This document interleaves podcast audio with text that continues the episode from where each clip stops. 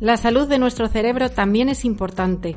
La alimentación, el ejercicio físico, el juego, el sueño o el aprendizaje son algunos de los aspectos de los que hablaremos hoy. No os lo perdáis. Hola, bienvenidas a este podcast. Soy Carmen Osorio, periodista, creadora del blog No Soy una Drama Mamá y autora del libro Mamás sin Dramas. Gracias por unirte a este espacio donde charlo con expertos de distintos ámbitos desde la educación hasta la salud y el deporte.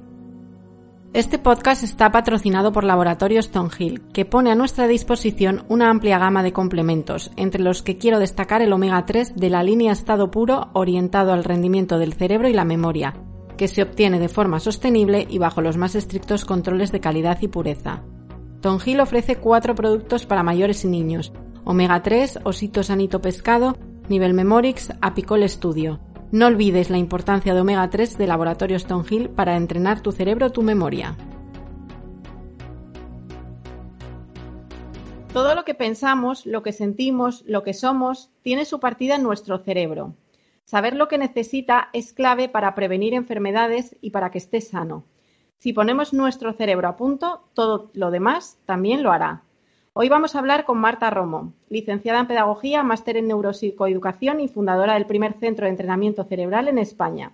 Nos contará todas aquellas cosas que necesitamos para ganar bienestar y prevenir el envejecimiento a través de unos hábitos saludables para nuestro cerebro. Porque tal y como dice Marta, tu cerebro no solo está en tu cabeza, también está en tus manos. El cerebro también se entrena. Hola Marta, muy buenas, bienvenida. ¿Qué tal? Buenos días, Carmen. Encantada. ¿Cómo estás? Muy buenas. Bien todo, ¿no? Todo bien, la verdad que sí. Vale. bueno, Marta, mm, vamos a hablar del cerebro, que mm, decía yo, hace poco hablaba del cuerpo, pues hoy me voy a centrar en el, cerebro, aunque realmente está todo súper relacionado. Cuentas en, tu libro que el cerebro no está preparado para la vida moderna porque necesitamos tres variables en nuestro día a día que nos están dando. Vale, ¿cuáles son esas tres necesidades fundamentales? Bueno, aquí hay mm, investigaciones al respecto en muchísimas em, universidades que coinciden con que hay tres variables eh, básicas, ¿no? Que son, por un lado, el sueño, sueño de calidad, por otro lado, eh, tener cierto nivel de estrés en nuestro día a día, pero un estrés moderado, un estrés, estrés positivo, y después la parte afectiva, las emociones mm, de alguna manera positivas, ¿no? Eh, es algo como que básico, son como las bases de nuestro cerebro para que podamos enfrentarnos al día a día y, bueno, pues, pues tener esa salud, ¿no? En, el cerebro y en, y en el cuerpo, porque al final el cerebro está en el cuerpo y es, es, es bueno, está integrado, ¿no? Claro, todo, todo, está, todo está unido al final, ¿no? Porque el descanso, por ejemplo, por poner un ejemplo, digo que, que al final mm, también eh, físicamente tu cuerpo tampoco va a responder, ¿no? Si no descansas bien. O sea que, que bueno. Bueno, de hecho, la segunda pregunta tiene mucha relación con esto. En función de cómo sea tu noche, será tu día. Es una frase que leí en el, en el libro. Eh, porque muchas veces nos acostamos y decimos, bueno, a ver qué tal la noche. No, no, no. O sea, depende de cómo sea tu noche, va a ser luego tu día. Vamos a hablar del sueño, ¿vale? Em, además, algo que durante un tiempo se considera una pérdida de tiempo y a veces incluso yo pienso, oye, qué suerte tiene no sé quién que con dormir cinco horas le vale, ¿no? o sea, lo que puede dar de sí eh, el día. ¿Qué es lo que pasa en el cerebro cuando dormimos? Mm. Pues mira, pasan cosas maravillosas. O sea, al final eh, hace, hace unos años, bueno, hace unas décadas se pensaba que el cerebro por la noche como que se ponía al ralentí, se ponía, se relajaba y casi que se apagaba, ¿no? Pero sucede todo lo contrario. La, actividad eléctrica a nivel cerebral es, increíble, ¿no? Y lo que hacemos básicamente, por un lado, es eh, limpiar todo a través del sistema linfático, todas las eh, toxinas, todos los tóxicos que se han quedado, eh, se han ido sedimentando ¿no? a lo largo del día por toda la química que segregamos, de tal manera que incluso se ha visto que tiene mucha vinculación con, algunas enfermedades neurodegenerativas, ¿no? Cuando no se producen estos procesos de, limpieza a nivel cerebral, eh, bueno, pues después podemos tener problemas, ¿no? Y, y, por otro lado, sucede algo súper interesante en términos de aprendizaje, que es, que es mi mundo, ¿no? El mundo del aprendizaje, que tiene que ver con que organizamos todo lo que hemos ido introduciendo a través de los sentidos en nuestro cerebro, por la noche lo organizamos, eh, desechamos lo que no nos sirve, relacionamos conceptos, procesamos y lo integramos, ¿no? Como que forma parte de nuestra, ya de nuestra memoria, etcétera, etcétera. Entonces, claro, si por la noche no dormimos el tiempo necesario, ni siquiera ese tiempo de, de calidad, pues al día siguiente no hemos podido, como no hemos podido realizar estos procesos, ¿no? De limpieza por un lado y después de consolidar todo lo aprendido, al día siguiente estás como con la cabeza embotada, te cuesta prestar atención, mm, estás bostezando todo el tiempo y difícilmente vas a poder dar lo mejor de ti. Porque los tóxicos estos de los que hablas, por, digo, porque los tóxicos suena siempre fatal. Es una palabra que tenemos como, como miedo, ¿no? Eh, esto de los tóxicos, exactamente a qué os referís cuando hablamos de cerebro y de todas estas cosas. Bueno, mm, a ver, a, ver, hay muchas toxinas, ¿no? En este sentido. De hecho, sucede, hay un fenómeno muy curioso que es que nuestras células cerebrales como que se encogen para dar espacio al, líquido cefalorraquídeo para, para, que se produzca esa limpieza, ¿no? Pero en concreto, desde mi punto de vista, y, bueno, sin ser yo médico ni especialista en este sentido, ¿no? Neuróloga, pero sí que desde mi punto de vista uno de los tóxicos más eh, peligrosos es, eh, es, una toxina que se llama, bueno, beta-amiloide, que es la responsable de, la enfermedad del Alzheimer y, bueno, de otros trastornos neurológicos, ¿no? Entonces, bueno, mm, hay muchos estudios que sugieren que, estas moléculas tóxicas, ¿no? Que, intervienen en estos trastornos neurodegenerativos se van acumulando entre el espacio que hay entre, entre las células del cerebro y, esto es pues porque no se han ido limpiando ¿no? adecuadamente pues a lo largo de toda una vida en la que no se han cuidado este tipo de lo que llamamos son factores protectores del cerebro, ¿no? El sueño es un factor protector del cerebro. O sea que durante el sueño limpiamos, ¿no? De alguna manera. Limpiamos y consolidamos el aprendizaje, curiosamente. O sea que vamos, es súper, súper importante, vamos, clave. Es la base de todo. ¿Cuánto, tenemos que dormir?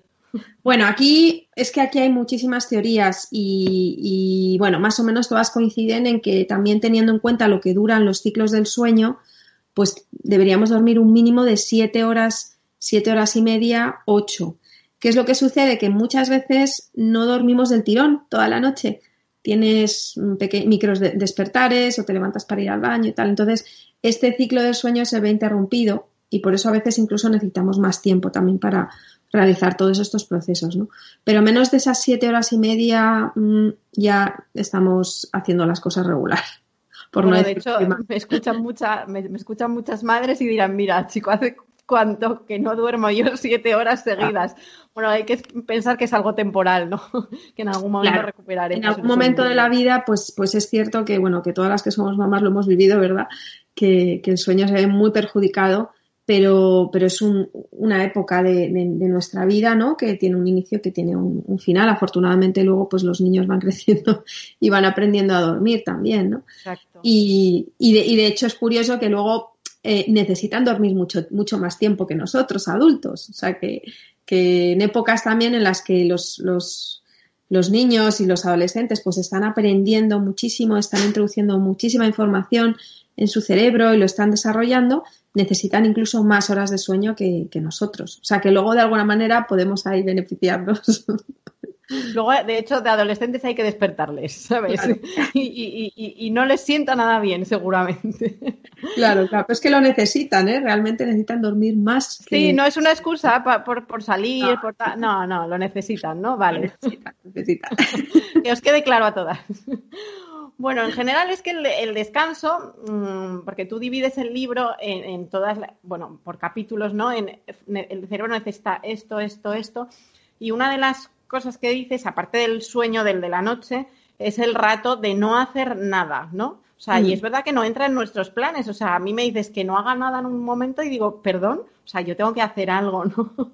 Entonces, tú dices en el libro, es que también son importantes los ratos de, de divagar, de no hacer nada. O sea, explícanos un poquito esto, porque es bueno. Y bueno, a ver, ¿a qué llamamos divagar? Porque claro, a ver, a ver si alguien se lo toma al pie de la letra y dice, bueno, este es mi momento de, de, vaguear.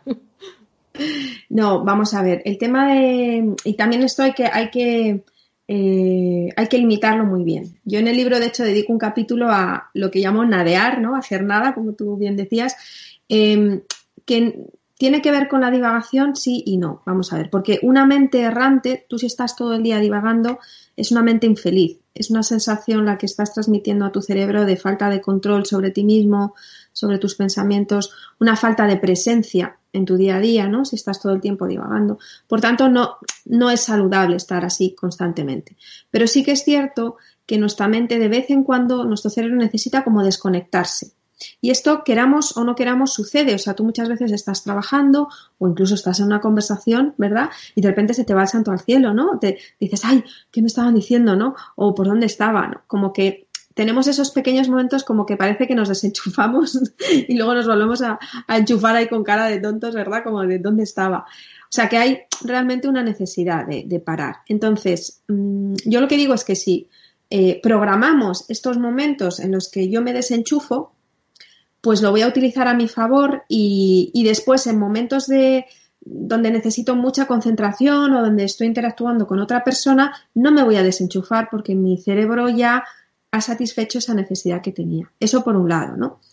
Y luego por otro también es que sabemos que cuando nuestra mente está absolutamente relajada pensando, mm, como yo digo, en el patio de recreo, o sea, pensando en lo que en ese momento pues, pues te venga en gana, pues, eh, o pensando muchas veces qué vas a hacer el fin de semana, cosas así, ¿no? Que te pones como a planificar, eh, pero estás tranquilo. Se ha demostrado que son momentos precursores de picos de creatividad. ¿vale? O sea que también es interesante tener estos momentos donde pierdes un poquito el tiempo porque luego lo ganas, porque luego tu cerebro está mucho más atento, mucho más productivo por por el, estado de conciencia que tú has provocado, ¿no? A, nivel eléctrico, las ondas cerebrales. O sea, que es, un tema también muy apasionante si sabemos utilizarlos un poquito a nuestro favor. ¿Y cómo podemos utilizarlo a nuestro favor? Te preguntarás. pues, em, por ejemplo, cada vez que te vas a enfrentar a una tarea difícil, yo, por ejemplo, cada vez que tengo que escribir un artículo o hacer una propuesta nueva o, o hacer un guion para un vídeo, lo que sea, que es un momento en el que necesito mucha concentración, mucha creatividad, pues no me pongo directamente a hacerlo, porque sé que además me va a costar muchísimo y me voy a poner a perder el tiempo, que es lo que suele pasar, ¿no? Y a procrastinar. Pero em, si yo ya de antemano me pongo a perder un poquito el tiempo de manera consciente, entonces yo lo que hago es que pues me pongo a mirar por internet cosas de decoración que me gusta mucho, o ordeno la mesa o tal, me pongo un poco a perder el tiempo, pero mi cerebro ya tiene la orden dada de que lo que tengo que hacer es escribir ese artículo es curioso cómo a los 10 minutos, o sea, al poco tiempo de estar perdiendo el tiempo, mi cerebro entra en la tarea. Ya me veo yo buscando en Internet información o directamente escribiendo, ¿no? Entonces, en momentos en los que tengas una tarea difícil en la que necesitas mucha concentración, mucha creatividad, en lugar de entrar directamente en la tarea, mm, pierde un poquito el tiempo antes. Relájate un poco antes de otra manera porque vas a entrar, vas a inducir ese nivel de concentración y ese nivel de, creatividad que necesitas, ¿no? Pero mm. ¿tú crees que esto es mm, para, porque a lo mejor tu trabajo, el mío, requieren como más creatividad que, otros, que son más, digamos, mm, eh, muy cuadriculados, muy ordenados, muy tal.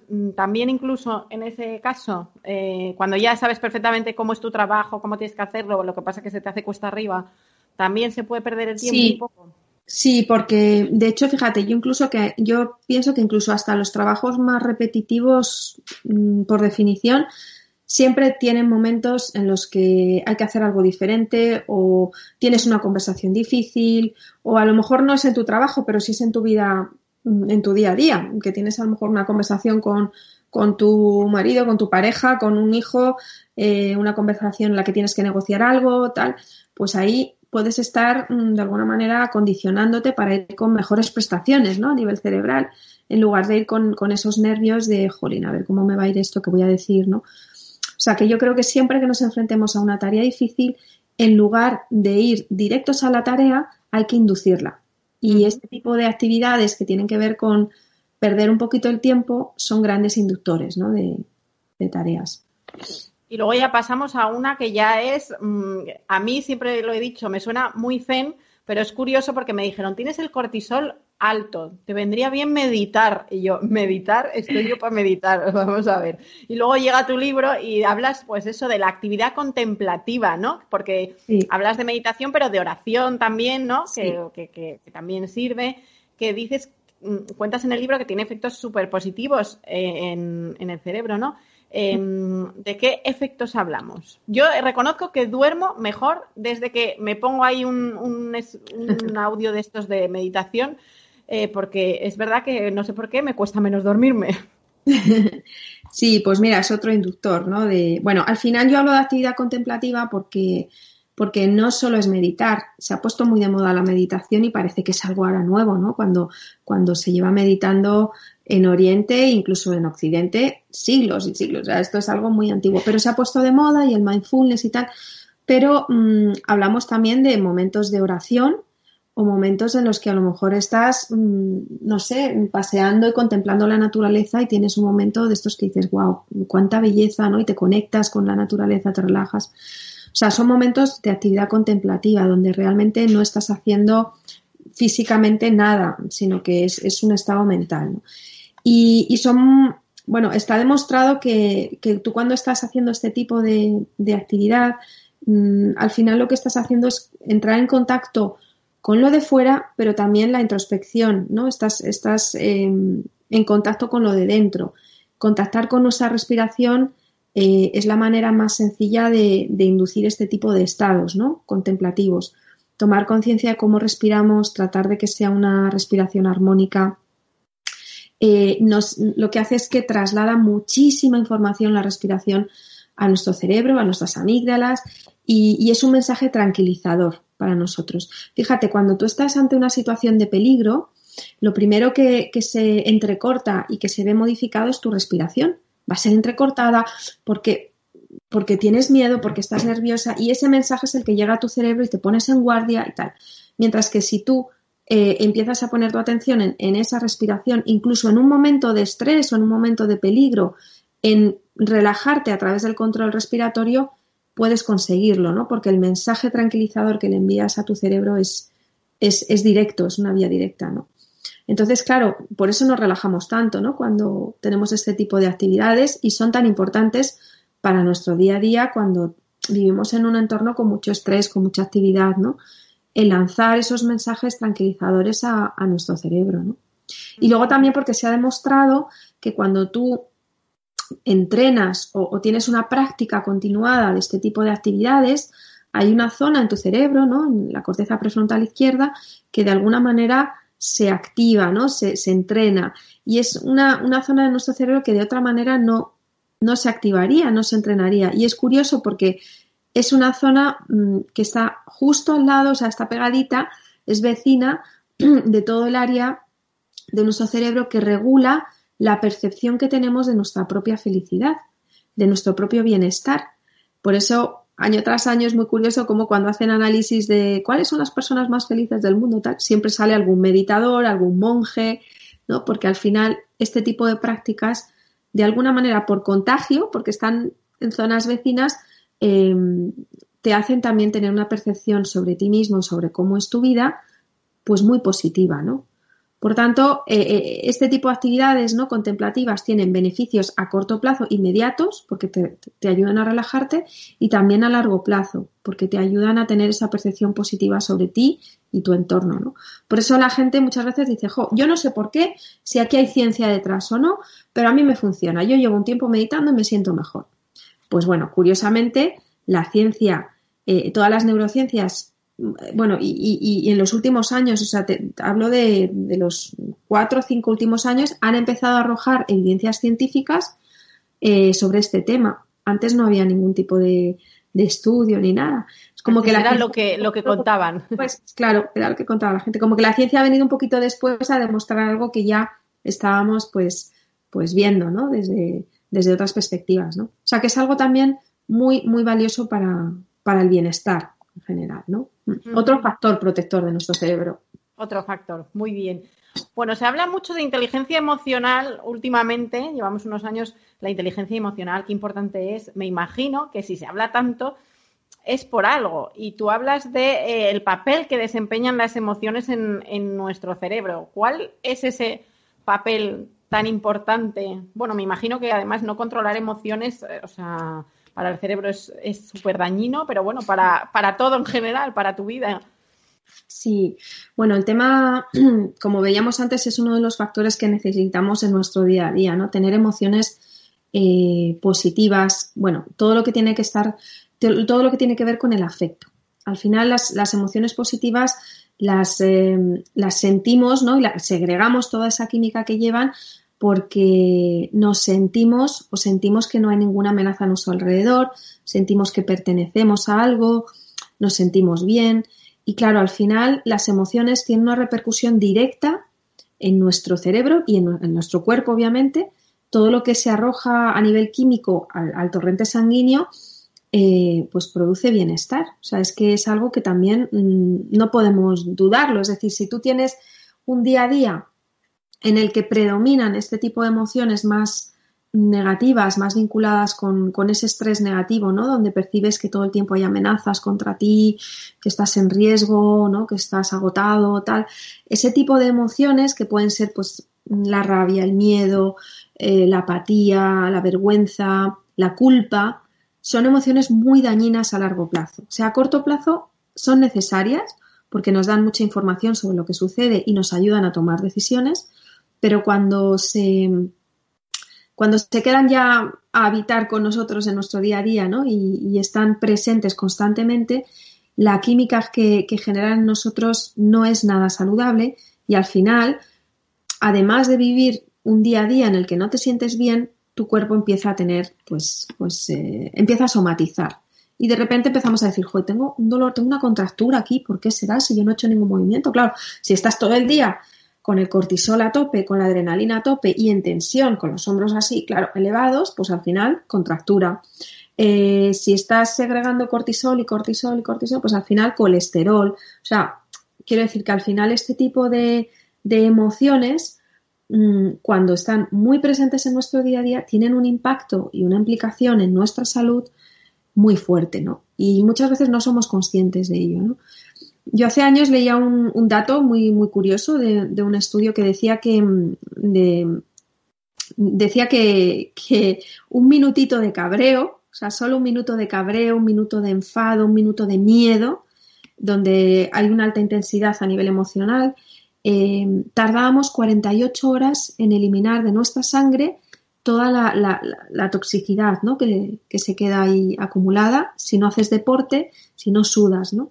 48 horas en eliminar los tóxicos de un solo minuto de, estrés o de cabreo o de miedo, ¿no?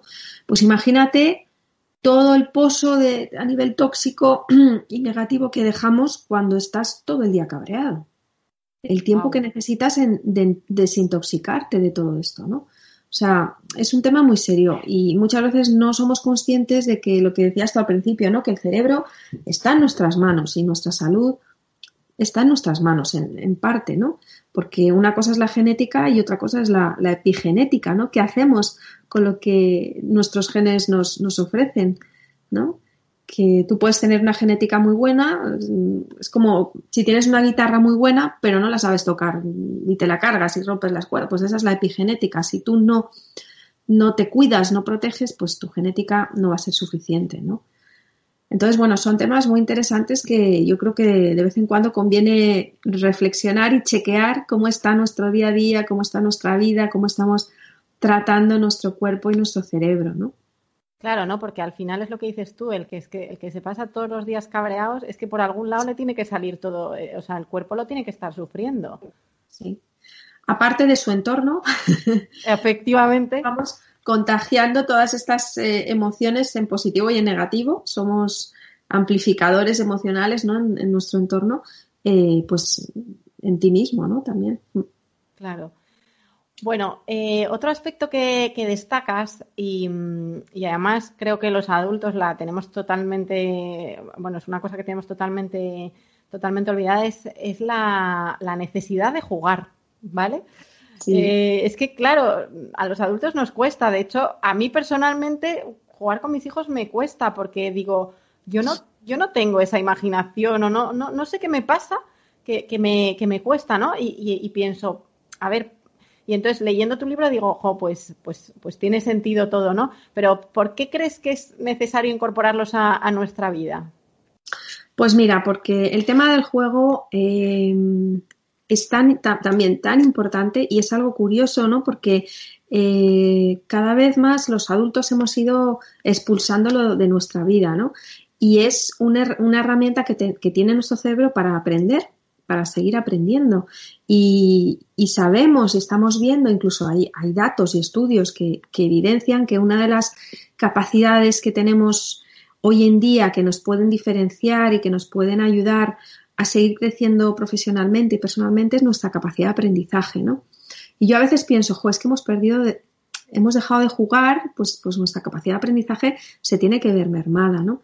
Y de hecho, en los mamíferos, curiosamente, cuando, cuando un, un animal mamífero que está siendo observado por un etólogo, un especialista de comportamiento, un mamífero adulto que deja de jugar, automáticamente se, se, sospecha que puede tener una depresión o un problema de comportamiento. Y yo también a veces digo, ¿y en los humanos esto tendrá algo que ver también, no? Bueno, pues yo creo que, que necesitamos esos momentos en los que simulamos la realidad, el juego es una simulación de la realidad, en los que nos, nos, permitimos el lujo, o sea, jugar no tiene que ver solo con jugar a las cartas o jugar con una consola, es un estado mental en el que te atreves, pues eso, a deformar la realidad, a exagerar las cosas, a um, transformar tu propio rol y jugar a como si fuera otra cosa. Eh, jugar puede ser un momento de risas con tus amigos eh, en, en, los que estáis contando chistes o historias, por ejemplo, que no es otra cosa que una deformación de la realidad, ¿no? Una exageración. O jugar puede ser Mm, pues yo a veces con mi gato, ¿no? Que, me pongo a, hacer el tonto y pongo hasta voces, ¿no? Y le hablo con, con, no sé, y es curioso porque cuando yo a veces observando, vas dando un paseo y te vas fijando en, la gente que muchas veces estamos jugando sin darnos cuenta, ¿no? Con, estás sentado en un sitio y estás moviendo la pierna o estás escuchando música, o sea, como que necesitas hacer algo que, que, te saque de ese, de ese estado mental rutinario o que te saque de ese estrés, ¿no? O sea, es una necesidad que tenemos. Es como un momento de, de desfogue, de, de bailar, bailar cuenta. Bailar, bailar, cuenta, bailar cuenta. Entonces, este, entonces yo no voy tan mal. es un juego, porque en el baile tú también estás, pues eso, haciendo un como si, eh, imaginándote cosas. Sí, en la ducha como si fueras, pues, pues si estuvieras delante de muchísima gente, ¿verdad? Cantando o algo. Totalmente, totalmente. Además el baile se, se, ha demostrado que es una de las actividades más completas para nuestro cerebro y que más, eh, más protegen o todos los factores protectores de, ¿En de serio? cerebro y de, y de la memoria por todo el efecto que tiene en el hipocampo. O sea, el baile es algo también eh, muy, muy saludable a nivel mental no solo a nivel físico, no porque estás haciendo como deporte, sino a nivel mental. Qué curioso. Mm. No lo hubiera dicho, la verdad. Y eso que es verdad que, que um, sí que de alguna manera juegas a juegas entre comillas a, a bueno a ser otra persona, ¿no? A, sí. a, una cosa que, por ejemplo, yo bailar públicamente, pues no me gusta porque digo no se me da bien, ¿no? Pero pero luego, por ejemplo, en el baño soy de, de poner música y bailar, ¿sabes? Venirme arriba. Digo, bueno, pues, pero está bien saber que estoy jugando, porque yo pensé claro. que no. Claro, al, le, al, del juego yo decía, jo, es que yo no juego nada. Pero realmente, mira, si, si el baile forma parte de, del juego. ¿Y, ¿Y qué otras cosas así se nos pasan por alto que sean, pues, un poco jugar a los adultos? Sí, realmente yo creo que mmm, como es algo que necesitamos, como lo que te decía antes de esos momentos de desenchufarte y desconectarte, que quieras o no quieras, lo, te salen, pues yo creo que el juego mmm, no, o sea, no le dedicamos el tiempo suficiente, pero sí que, pues como tú decías, ah, pues yo es que bailo o canto en la ducha o tal, claro, porque es que necesitas, ¿no? Yo, por ejemplo, juego en la cocina. O sea, yo muchas veces digo, venga, a ver qué, qué tengo aquí de sobras, tal, a ver qué me invento. Bueno, pues estoy jugando realmente, ¿no? Con, claro. con los ingredientes, inventándome platos nuevos y tal, y, y, y, es un juego, o sea, porque, porque realmente no es algo que esté programado, planificado, sino que es algo en donde hay improvisación, hay disfrute y no hay riesgo. O sea, el tema de, de todas las actividades que no que implican cero riesgo en el sentido de que no va a haber unas consecuencias negativas, ¿no? Por ejemplo, si tú estás bailando, nadie te va a evaluar en casa, ¿no? Cuando ya metemos un factor observador externo que te está juzgando, ya ahí acabamos con, con ese estado juego. de juego, ¿no? Entonces, bueno, pues ese, cualquier tipo de actividad donde tú puedes, mm, de alguna manera, pues eh, hacer un poco lo que, lo que quieras, sin que haya esas consecuencias negativas, sin que haya esa evaluación, sin que, sin que esté ese juicio, ¿no? Pues no sé, muchas veces una cena con amigos donde lo que te decía antes, estás contando historietas, pues es, un momento de juego entre varios, ¿no? La verdad es que hablas de eso y digo, ¿cuánto tiempo sin una, una cena de esas de contar todas esas cosas que te pasaban de pequeño, que cuentas una y otra vez, pero que te sigues riendo como, como si acabara de pasar, ¿no? Que, Oye, son tan importantes. Esos momentos de contar historias son muy importantes porque son reforzadores de la memoria.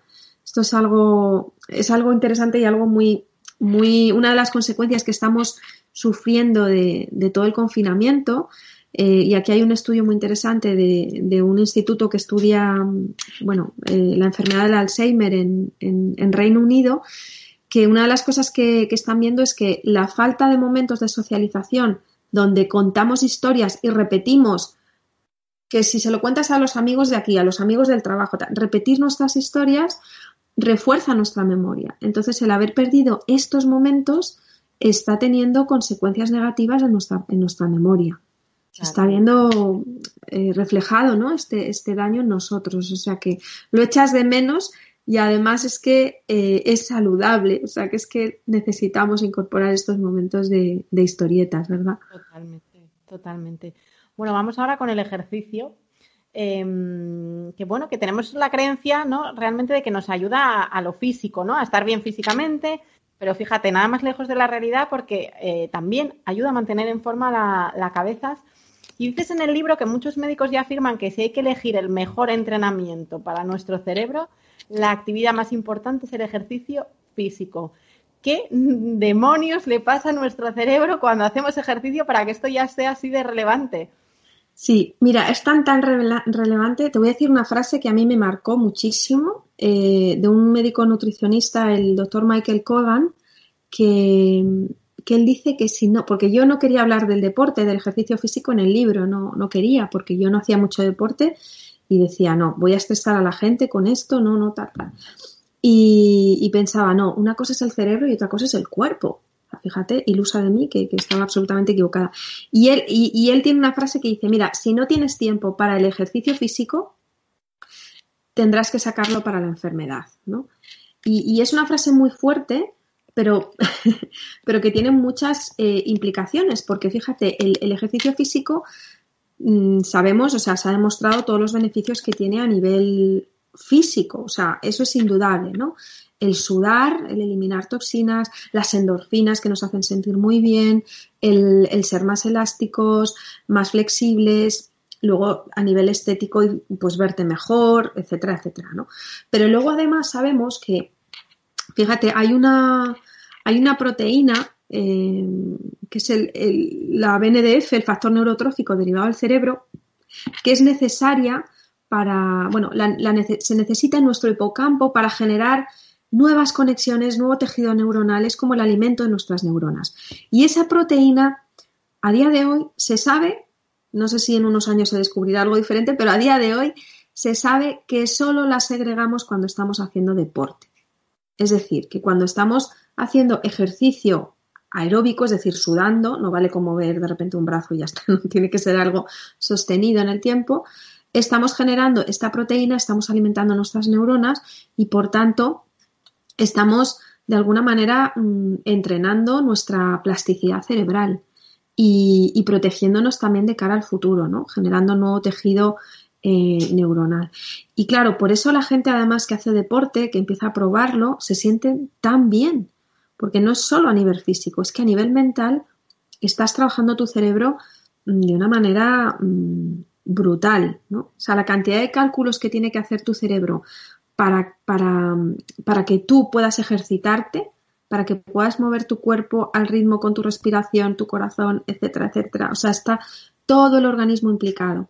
Y aparte todo el tema de la lateralidad, ¿no? Del hemisferio derecho, hemisferio izquierdo.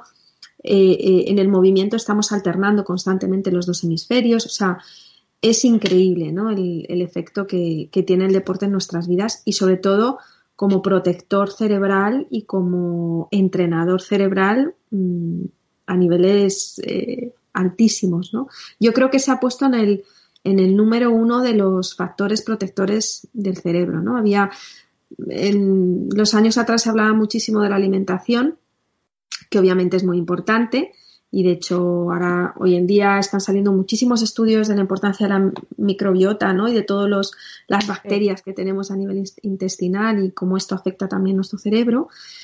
Mm, pero a día de hoy el deporte, el ejercicio físico está por encima de la alimentación. Se ha puesto en el, en el, en el número uno, o sea, de las actividades más necesarias y más importantes para mantener nuestro cerebro en forma. ¿no?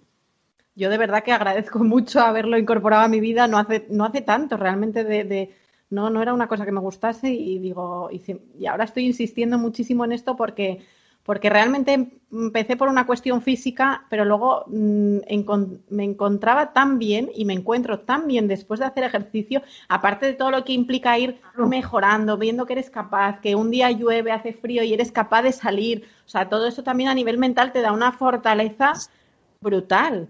Y, yo he visto a mi padre hacer deporte toda la vida y, digo, joya, a los 70 años aquí está estudiando dos, dos carreras más, eh, digo, ¿sabes? Haciendo a su edad mm. una página en YouTube para enseñar matemáticas. Digo, de verdad que, que, es absolutamente brutal y, necesario, vamos. Sí, además lo que tú decías, eh, los valores asociados al deporte, es decir, que al final, de alguna manera, estás entrenando el músculo de la voluntad, de la, de la disciplina, o sea, valores que en, nuestra vida moderna, donde todo es inmediato, donde todo es relativamente fácil, pues hemos perdido, ¿no? Entonces, la verdad es que los beneficios que tiene el, incorporar el deporte a tu, a tu día a día como algo cotidiano son tremendos, son increíbles. Así que no te quedó más remedio que hablar del deporte en el libro y seguramente no te quedó más remedio que hacer deporte. Metí un capítulo en el libro y retomé el, tema del deporte porque yo además había hecho muchísimo deporte desde siempre. Había, de hecho, fui profesora de aeróbic muchísimos años y tal y luego lo, dejé por el, mi, carrera profesional. Pero, pero bueno, sí, sí, descubrí que, los músculos tienen memoria y que, y que todo lo que había estado cultivando en el pasado ahí estaba, ahí estaba. Ahí seguía. Bueno, vamos a pasar ahora al tema de la alimentación, que habías dicho, está ahí, ahí con el deporte, pero, es, pero la nutrición em, es otro punto fuerte, ¿no? O sea, porque al final el, cerebro se nutre de lo que comemos. Y aquí yo tengo que apuntar que es mi punto débil, que ahí es donde fallo un poquito. Eh, a mí me gusta, o sea, me gusta el azúcar, por ejemplo, el dulce, tal. Vamos a hablar de, de la nutrición de, la importancia que tiene en el cerebro lo que comemos. Vale, bueno, yo este tema siempre me gusta avisar que yo no soy experta en temas nutricionales, no es mi campo, no es mi mundo, pero bueno, sí que me gusta divulgar algunos o, hacer un poquito de altavoz de algunas cosas que sabemos que, impactan en, nuestro bienestar a nivel cerebral, ¿no? Y, y sobre todo, ya te digo, es que en los últimos años, este tema es muy reciente, se está viendo cómo todos eh, esos bichitos que tenemos en nuestro cuerpo, que, son, fíjate, tenemos más de dos kilos de bacterias, eh, o sea, tienen una presencia muy importante en nuestra piel, en nuestros tejidos, en los intestinos. Pues bueno, la calidad de esas bacterias, de esos bichitos, pueden, eh, bueno, pueden, ¿no? Inciden directamente también en nuestra calidad de vida, en nuestra salud y, y, en, y, en, el bienestar a nivel también cerebral. ¿no? La conexión, el eje cerebro-intestino eh, eh, es, es, es, directa ¿no? y esto es algo también súper novedoso. O sea que estoy segura que en los próximos años vamos a, vamos a ver temas, vamos, se van a descubrir temas apasionantes aquí. ¿no? Entonces sí que sabemos que al final, a ver, el, el, cerebro consume muchísima energía eh, de nuestro cuerpo para, para, lo que ocupa o para el peso que tiene ¿no? En, nuestro cuerpo, o sea que necesita mucha gasolina, ¿no? Como, como se suele decir. Y básicamente lo que necesita el cerebro es, por un lado, oxígeno, hay que oxigenarlo muy bien, eso tiene que ver con la respiración, tiene que ver también con, con, el ventilar, ventilar la casa, ventilar, ahora que estamos todos, casi todos trabajando en remoto desde nuestras casas, hay que, tenemos que acostumbrarnos a ventilar, a, a, sacar la cabeza por la ventana o a salir también para oxigenarnos e incluso enfriar nuestro, nuestra cabeza que, se sobrecalienta de, estar todo el tiempo concentrado y mirando el ordenador. ¿no? Y luego la, el otro componente, el oxígeno y la glucosa. Pero el tema es cómo ingieres tú la glucosa, claro. Eh, es buscar esa glucosa de calidad que está presente en, muchísimos alimentos, en las frutas, ¿no? en verduras de hoja verde, en, algunos hidratos. Entonces, un poco es, mm, al final dices tú, a mí me encanta el azúcar. Bueno, se ha demostrado también que todos los alimentos que están de alguna manera azucarados o salados eh, generan cierta mm, adicción, o sea, de alguna manera te enganchas a ellos porque, bueno, porque tienen un efecto en nuestro cerebro directo eh, que activan esos circuitos de recompensa y que te hacen a ti querer repetir y repetir y repetir, ¿no? Incluso aunque estés saciada, incluso aunque no tengas hambre, es curioso cómo el circuito de recompensa mm, está por encima de tu propia saciedad. Es, es, curioso, ¿no? Entonces ahí hay que ver, eh, empezar a introducir pequeños hábitos mm, en los que, bueno, pues mejores la calidad de, esa ingesta y te vayas desintoxicando, porque realmente hay una, desintoxicación y, aparte te modifica el, el paladar, el, gusto, ¿no? El gusto, ¿no? Es, es, increíble cómo afecta, ¿no? Y luego es cierto también que, que, hay determinadas sustancias, ¿no? Determinados ácidos grasos que se ha demostrado también recientemente que, inciden en, nuestro comportamiento y en nuestro aprendizaje. ¿no? Por ejemplo, se ha visto que el, magnesio tiene un, bueno, eh, tiene unas implicaciones increíbles a nivel físico, eh, por supuesto, en nuestro cuerpo, ¿no? A nivel articular, porque ahora ya todos los, los abonos, por ejemplo, que los abonos que se utilizan en, los vegetales, en, la tierra, vaya, eh, son artificiales y carecen, carecen de magnesio, ¿no? Entonces, hemos ido eliminando la ingesta de magnesio en nuestra vida y ahí tenemos un déficit de, magnesio increíble, ¿no? Y por eso cada vez hay más problemas articulares y también se está viendo cómo el magnesio o la falta de magnesio incide en los problemas de memoria y en los problemas de, atención, bueno, de aprendizaje en general, ¿no? Aquí hay estudios del MIT súper interesantes y, luego también, pues, eh, sabemos que, mejora, eh, pues, por ejemplo, el magnesio mejora la, distribución de los minerales a través de todas las membranas celulares, eh, nos ayuda también a, manejar o, a regular el estrés, a mantener Mm, nivelados o normalizados los niveles de colesterol, o sea, perdón, sí, de colesterol, o sea, tiene, tiene unas implicaciones a nivel salud muy importantes, ¿no? Y luego también se ha visto que hay, hay otros ácidos grasos, ¿no? Como el omega 3 o, el omega 6. Te a preguntar, porque es una cosa que a mí me han recomendado, o sea, que me, han recomendado en distintas etapas de la, de la vida eh, distintos médicos y digo, hombre, pues por algo será, ¿no? Lo del omega 3. Sí, sí, sí, porque ya te digo, o sea, la, falta de, estos ácidos grasos, la falta de magnesio, es, es, curioso porque todas las dietas, o bueno, no voy a decir todas, pero muchas de las dietas industrializadas, ¿no? Que, que se han ido ofreciendo, ¿no? En el mercado y tal, han, han, han estado, o sea, han estado incidiendo y cambiando de alguna manera nuestra propia arquitectura y el funcionamiento cerebral, ¿no? Pues, pues te cambia el paladar, te bueno, entonces ahí hay un tema también de habituación y de, y de, de, costumbre, ¿no? O sea, no es cuestión de, venga, voy a comer un día sano, voy a... No, no, es cuestión de habituación, de todos los días que forme parte de tu, de tu día a día, ¿no? Entonces, por ejemplo, el omega 3 y el omega 6 eh, se ha demostrado que estos, o sea, los niveles que tengamos de estos ácidos grasos en, en nuestro organismo pueden incidir en nuestro comportamiento. Incluso están, eh, están están correlacionados con, que, la, bueno, se dice ¿no? que la, deficiencia nutricional de estos ácidos propicia comportamientos violentos y propicia también depresión. Aquí hay estudios también súper interesantes en, Estados Unidos. El, doctor mm, eh, Joseph Hidden, eh, no, Hibel, perdón, Hibel, tiene, tiene, ha arrojado un montón de, de, estudios con, con, personas que tienen dificultades con el alcohol, por ejemplo, con, con, presos, y han visto cómo modificando la dieta de estos colectivos también se modifica el comportamiento y se puede mejorar todo este tipo de, de comportamientos más vinculados, pues eso, con estados emocionales de apatía o depresión o con comportamientos violentos incluso, ¿no? O sea, que... la nutrición, bueno, ya vemos que es súper, súper importante, pero tenemos que incidir en omega 3 y magnesio sobre todo, ¿no? Magnesio, sí, sobre todo por este déficit que hay en, en, nuestra, en, los, en los alimentos que, estamos ingiriendo, ¿no? Eh, decía, incluso a través de, tú puedes tener una dieta muy saludable, mucha verdura, mucha fruta, pero, pero hay déficit de magnesio también ahí, ¿no? Por, por el tema de los abonos que decíamos. Entonces, ¿recomiendas suplementar en estos casos?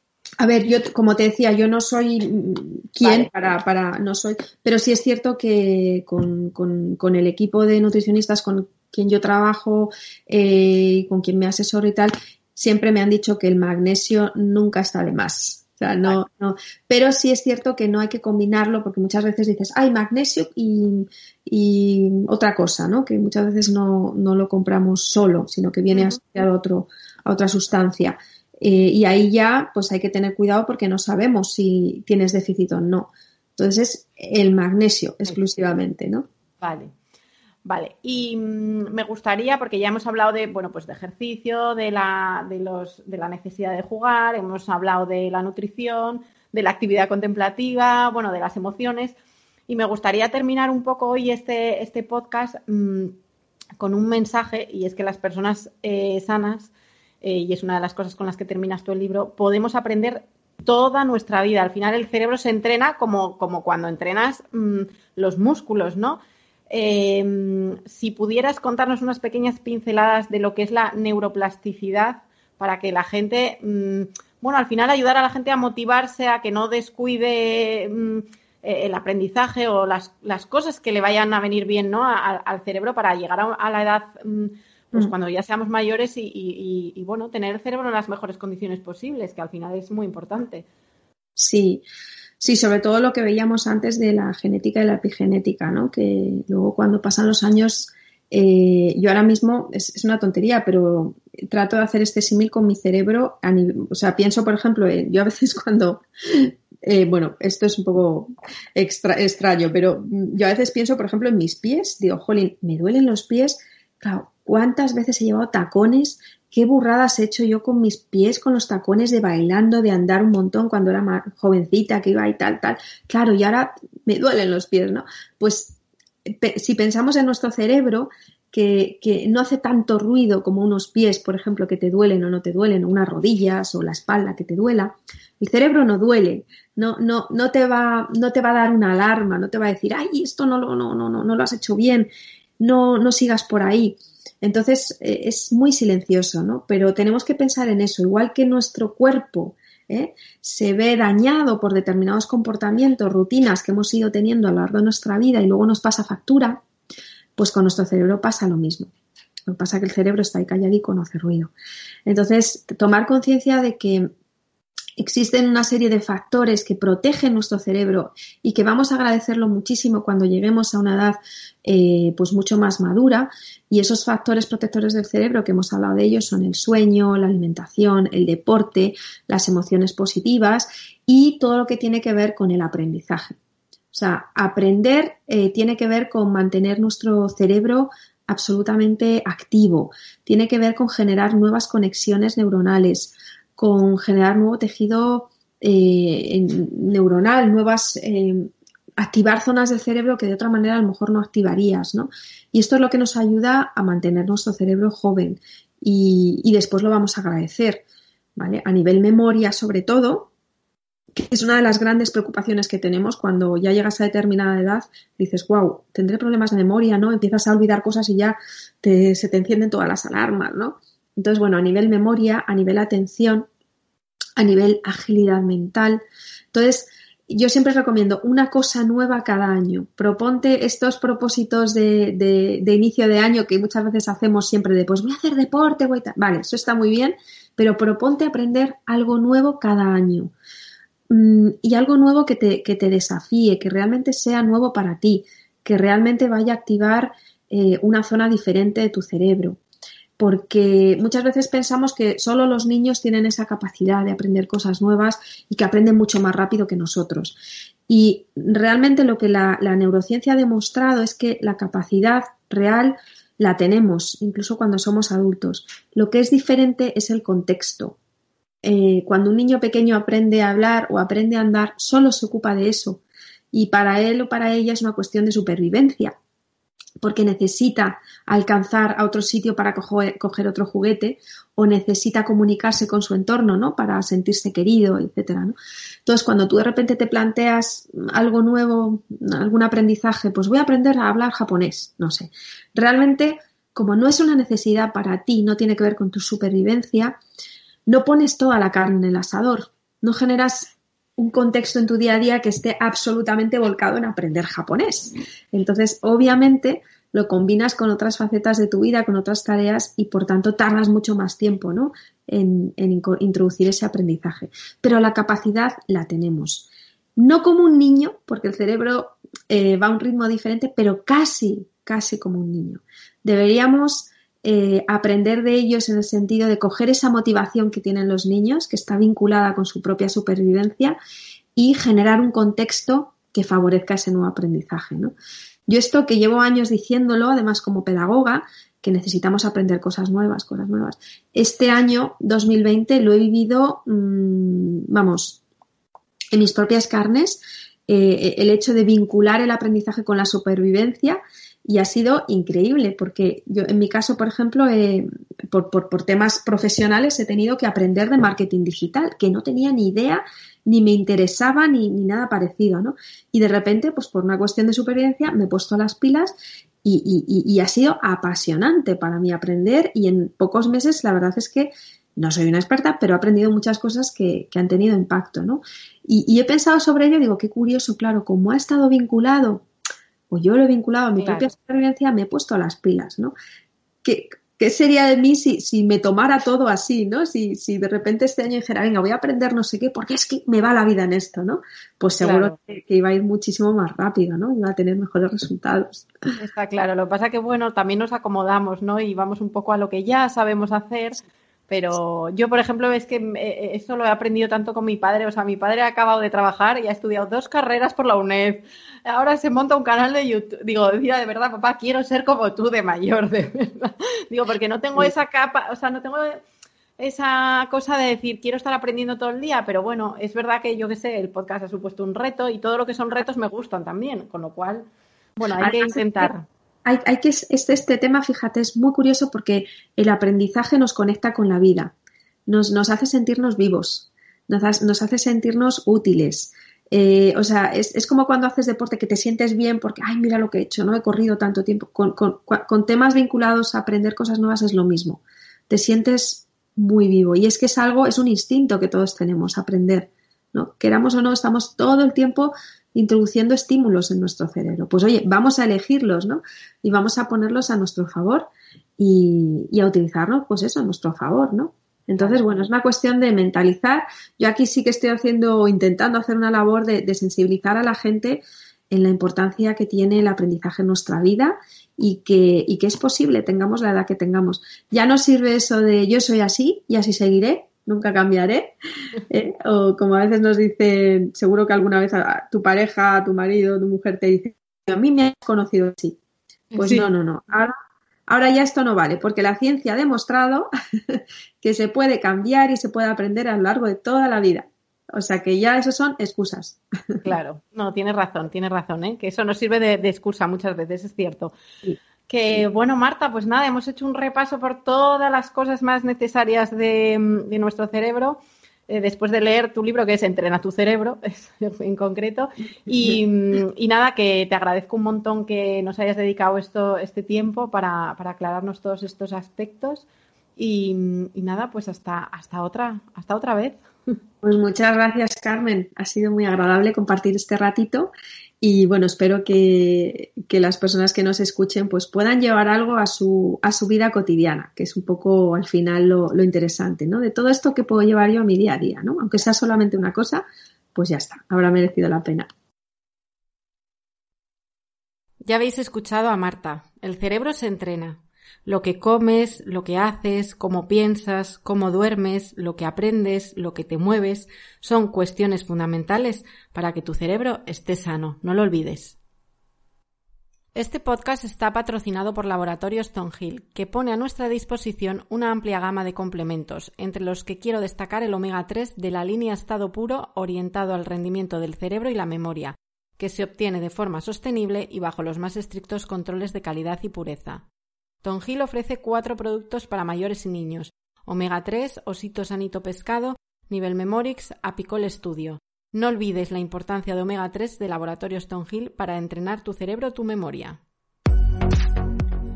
Y como siempre, podéis escuchar este podcast en las plataformas habituales como Spotify, Evox, Google Podcast, Apple Podcast y podéis seguir mi cuenta en Instagram No Soy una Drama Mamá. Hasta el próximo capítulo.